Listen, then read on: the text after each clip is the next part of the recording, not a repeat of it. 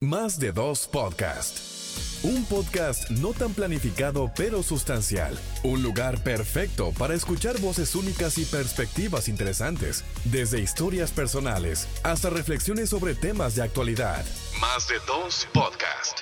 Señores, muchísimas gracias por acompañarnos en otra entrega de Más de dos podcasts, un podcast no tan planificado, pero sustancial. De este lado, Diana Vargas y Anedo Chavarría para compartir con ustedes en un lapso no mayor de 30 minutos algunas de nuestras vivencias que giran en torno a esta temporada navideña, porque ya nosotros estamos con el contento rebordeado, ya nosotros venimos hablando hace varias semanas de cosas que nosotros vemos y solemos hacer en esta época navideña. Diana. Así mismo es. Saludos a Neody, saludo a toda la gente que cada miércoles nos acepta en sus dispositivos y nos da la preferencia de escuchar cada uno de los contenidos que vamos trabajando para usted. Agradecerle sobremanera eso recordarle la motivación que siempre le damos y es que se una a nuestra comunidad si todavía no lo ha hecho, tiene oportunidad de buscarnos en todas las plataformas digitales. Usted solamente pone más de dos y puedes encontrarnos en YouTube, puedes encontrarnos en Instagram, puedes encontrarnos en Google Podcast, en Apple Podcast y en Spotify Podcast.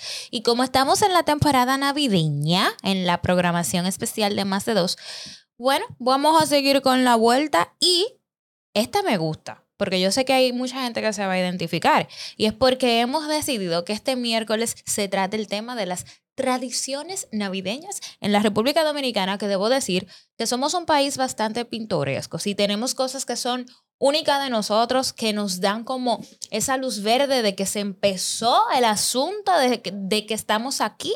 Hay cosas que solamente nosotros le hacemos como país y eso es lo que venimos a compartir hoy aquí. ¿Qué tú dices de ese tema? En ese caso, lo primero es que el dominicano, desde que montó un arbolito, montó una guirnalda y una extensión de Navidad, se programa que hay que darle la bienvenida a la Navidad.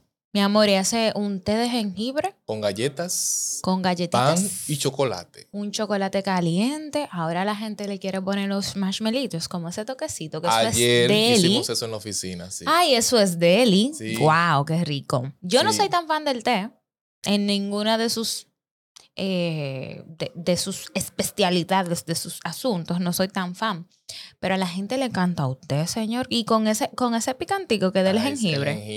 Ay, mi madre, se lo bebe. Otra cosa que tenemos como tradición que a mí me encanta, debo decir que se ha perdido un poquito, pero todavía hay gente que lo rescata, son los aguinaldos navideños. Los aguinaldos navideños que empiezan como tradición, debo decirte, empiezan como tradición en la fe en las iglesias, donde usted iba casa por casa cantando villancicos y así mismo la gente te recibía, te podía dar un tecito, te daba a veces ofrenda, tú sabes, sus cositas, pero la gente lo ha extrapolado y ahora estamos viviendo los aguinaldos urbanos. Eso te donde iba a decir. salen las guaguitas de perifoneo y anunciadora con música, todo lo que da. Y es básicamente, no un aguinaldo. Yo creo que una caravana navideña que deberían poner ese nombre porque de aguinaldo no tiene nada.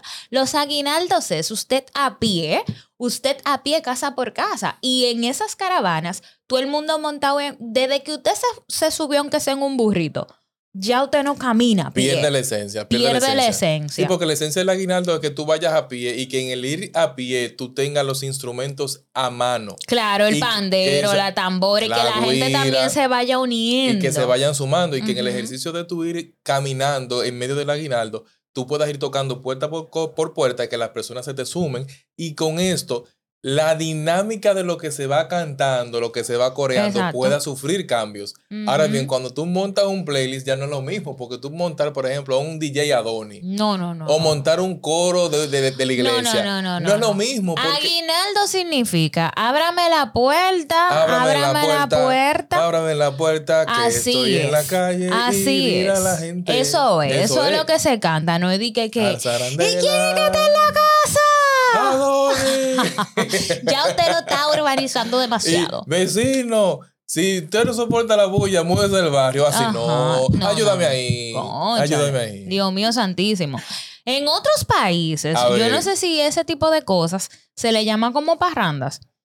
Que es eso mismo, es como hacer este junte de gente, sacar gente como a la calle para disfrutar de eso. Eso, era muy chulo porque se unía básicamente eh, todo el pueblo que era chiquito. Eso Yo me lo imagino en uno de esos, de esos batalles de San Pedro, por ejemplo, Sí. que si Consuelo, que si el mismo Sí, San Pedro, que si sí. Quisqueya, eran, eran buenísimos haciendo ese tipo de cosas, porque al pueblo ser pequeño, todo el mundo se conocía. Entonces tú ibas para la casa de Aneudi, para la casa de Diana después, para la casa de Doña María, porque siempre hay una María.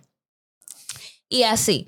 Pero era la esencia, era la chulería de llamar a la gente a vivir la alegría de la Navidad. Y justamente con los cánticos que tenían un trasfondo religioso realmente, que no era esa, ese asunto de, de canciones navideñas como tal, sino de esos himnos que en Navidad se cantan en las celebraciones religiosas que se hacen. Tú sabes que además de eso también está el tema de los compartir, o más que compartir, los angelitos, vamos a llamarlo por su nombre, los angelitos que se hacen en los trabajos. Eso se ha vuelto una tradición. Hay siempre un grito, un lloro, un jipío de algunos que dicen, no, porque yo compro un regalo de tanto por encima del valor que se le puso y de allá para acá yo no recibo un mismo regalo. Yo no he escuchado a la primera persona Eso es verdad. decir que el regalo que me hicieron iba a tono con lo que yo regalé.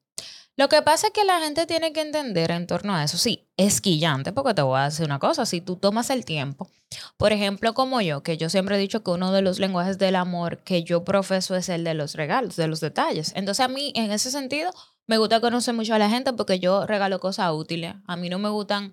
Cuando yo regalo para otra persona, yo regalo a partir de lo que a esa gente le gusta, no de lo que me gusta a mí, porque Sí. al final él es el que lo usa, o Mm. ella, ¿entiendes?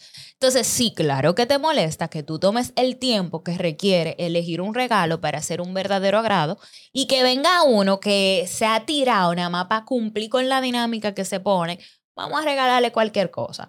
Entonces, ya lo que se ha hecho para que más o menos la cosa se vaya equilibrando es poner un tope, un tope de presupuesto. Tú no puedes regalar cosa menos de tal, de tal, de tal dinero, pero eso va a depender muchísimo del poder adquisitivo que tenga ese grupo. Porque hay gente que nada más hace intercambio de chocolate, por ejemplo. Y tú supieras que con el tema de los intercambios de chocolates también, a eso se le ha agregado los diablitos. Ay, sí, los diablitos, lo que, hace, se- lo que se hace es que se regala un angelito y un diablito.